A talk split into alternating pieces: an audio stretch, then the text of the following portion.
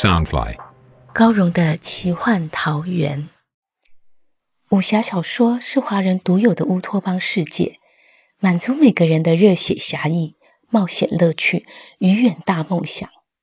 高荣的奇幻桃源是一个以高荣武侠小说连载，加上一点点创作解说的单元。周一到周四，每天晚上十点，陪你仗剑江湖，快意恩仇。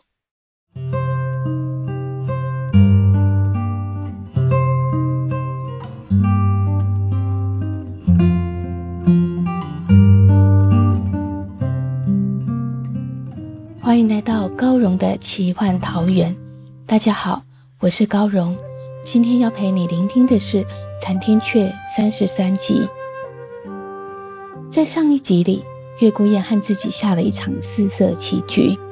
一般的围棋只有黑白两色，我在这里故意设计了一盘四色棋，当然是用这个小器具来凸显出主角的聪明才智。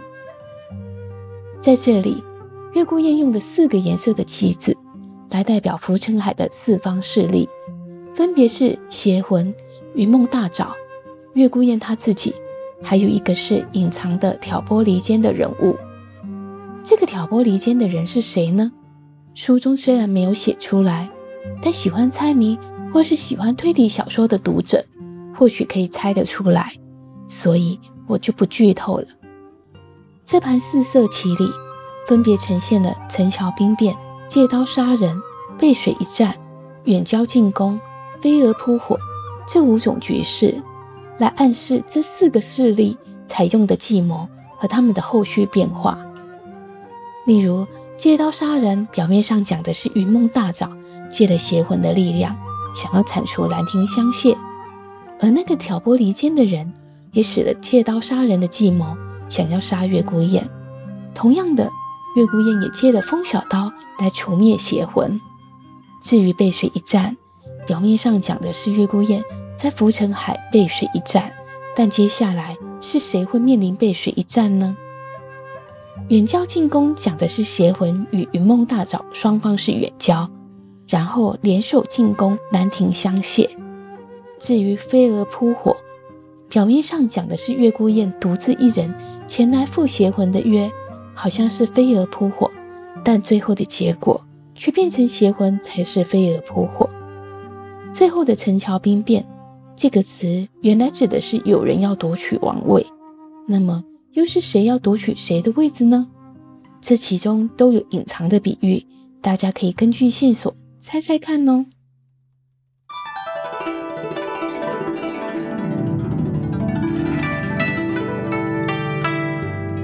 月孤雁指点风小刀无胜于有的境界，风小刀一时陷入沉思，月孤雁也不打扰他，只自顾自的下棋。风小刀想了好一会儿，抬起头来，见桌上的棋盘生结变化，反扑收气，共活长生，节中有节，又有复生，甚是繁复。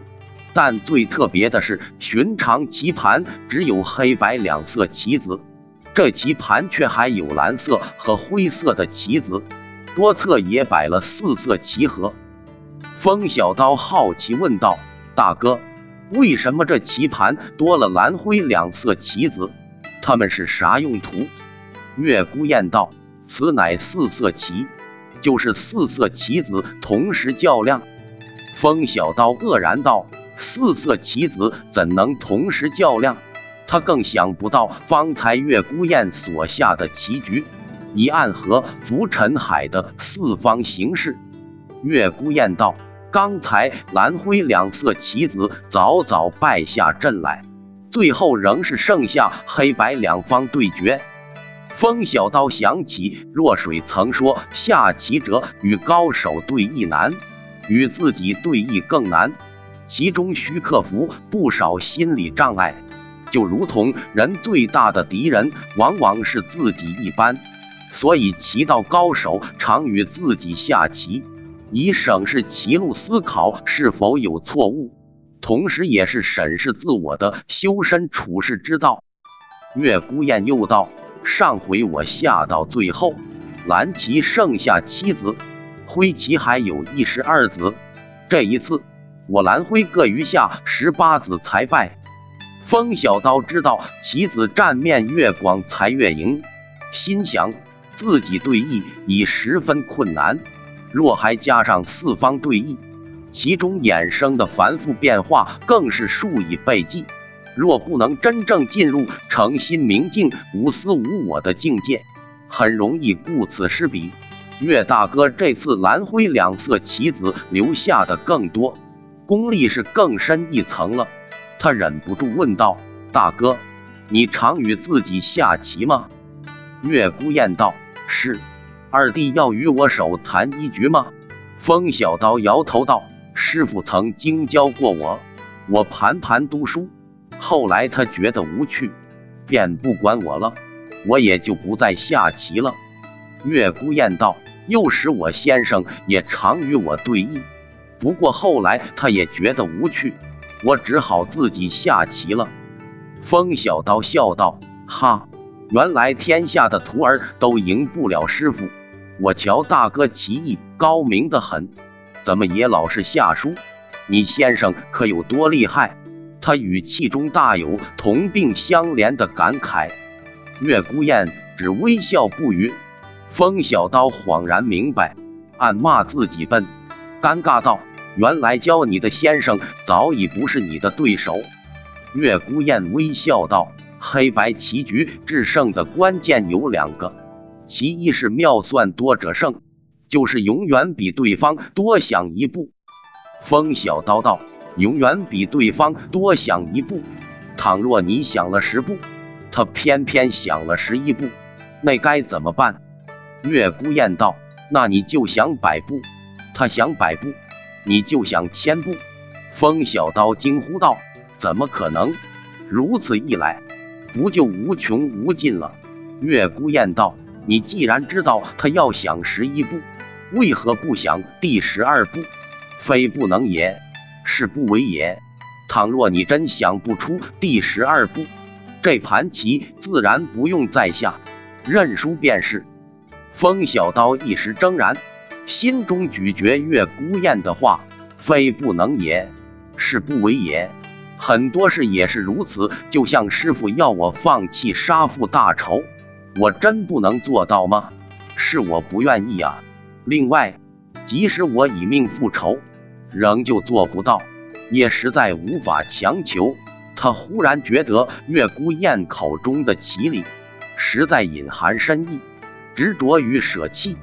怎么选择都是为难，又问第二个关键是什么？月孤雁道：让棋子连成一气，以成为后世，围杀对方，使他孤立无援。要成就此种格局，首先就要拔掉对方最依赖的左右手，再往为三面，只开一面，就能请君入瓮。风小刀知道月孤雁说的是棋理。不知他暗喻权谋策术，摇头道：“可每颗棋子都长得一样，怎知谁是王，谁是臣，谁又是最重要的左右手？”月孤雁点头道：“二弟说的有理，人心最难预料，表象并非真实。就好比刚才的陈桥兵变之局，王未必能一直称王，臣也未必一直为臣。”成王败寇，只一步之差就会翻盘变天。兄弟往往是最危险的敌人，而敌人更可能结义，所以不能一概论断，须是当时局势而定。风小刀心想：大哥事事聪明，此言倒是诧异。从来正邪不两立，敌人如何变兄弟？难道我还能跟妖魔结义不成？至于兄弟是最危险的敌人，那是因为他爹爹跟邪魔为伍，才令兰亭香榭遭到迫害，他自然有感而发。但风小刀不善与人争辩，只问道：“那要如何拔除对方的左右手？”月孤雁道：“每个人总有武戏可破。”风小刀一道：“什么是武戏？”月孤雁道：“就是五个可攻入的破口，分别是自身的爱物贪具、上主的猜疑、同柴的妒忌、下属的怨怼、外边的冲突利益。这五个缝隙，总有一处可攻破。风小刀又想，大哥现在三方强敌环伺，他自要多多筹谋。我当日若跟师傅认真学习棋艺。或许能帮着思量，如今看来，倒只能多出点蛮力保护他。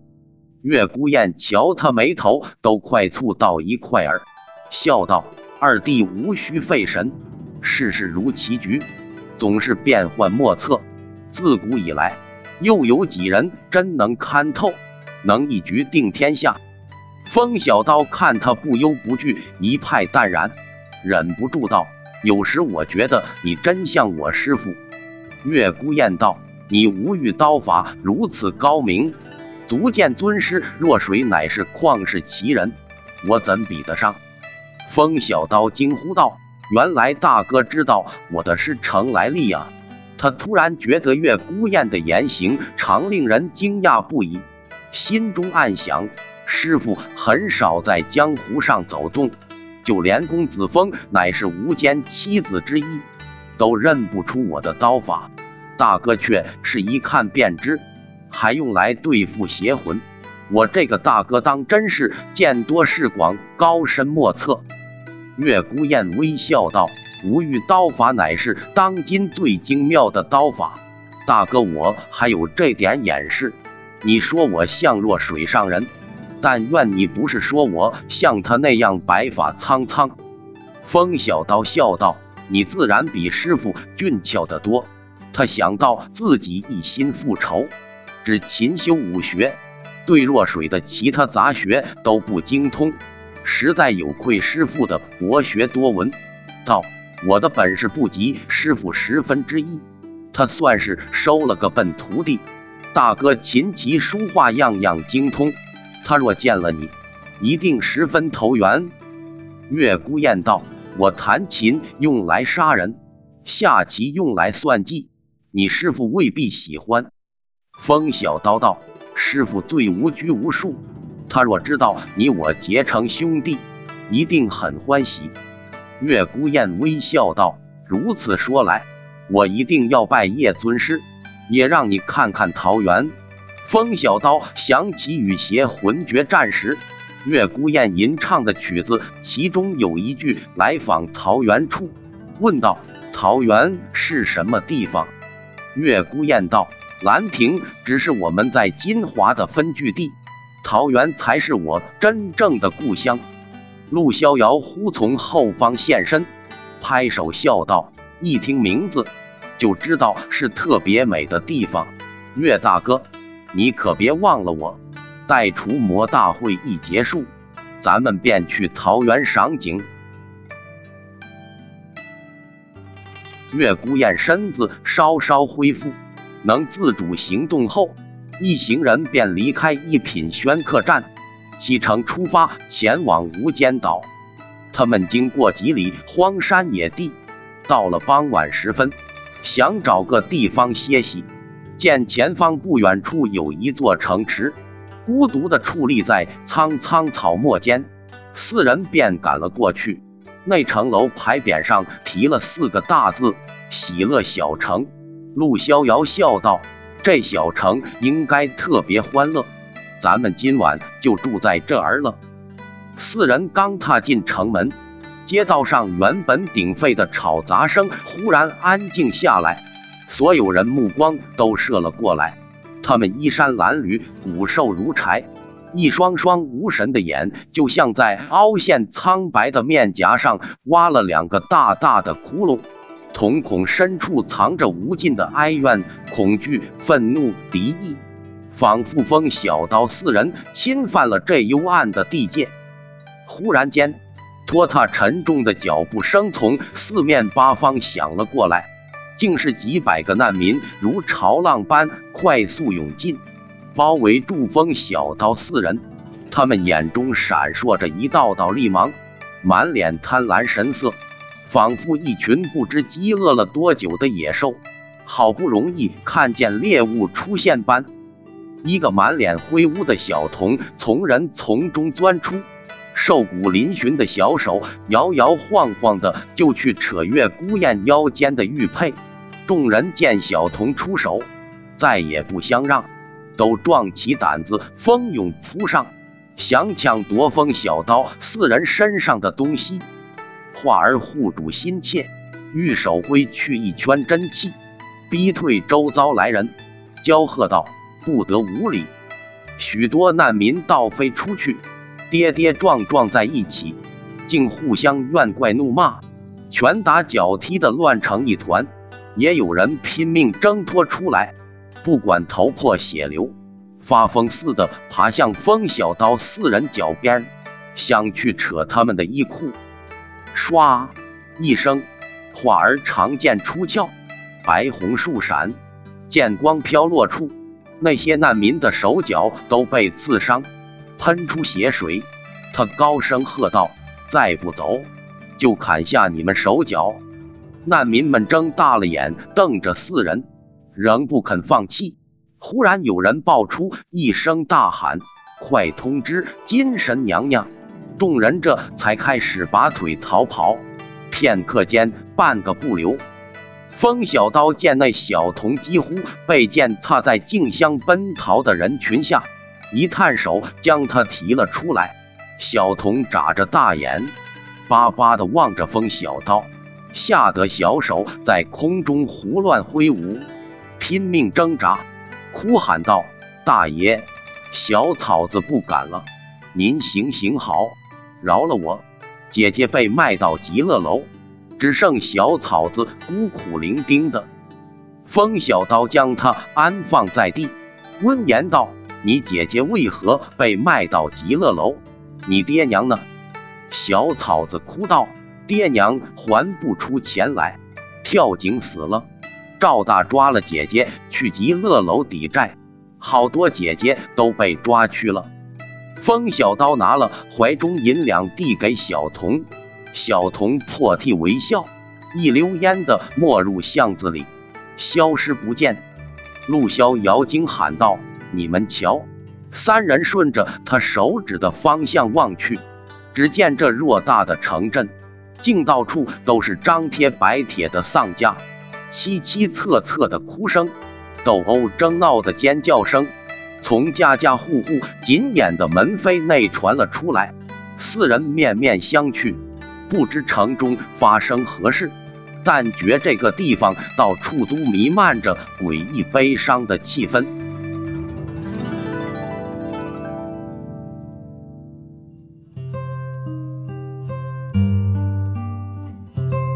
月孤雁和风小刀结成金兰兄弟了，汉路逍遥、画儿四个人要一起前往无间岛。途中经过了喜乐小城，这个小城很诡异，城中的居民很贪婪、很愤怒、很悲伤，一点都不喜乐。这座小城究竟发生了什么事？欲知详情，请听下回分解。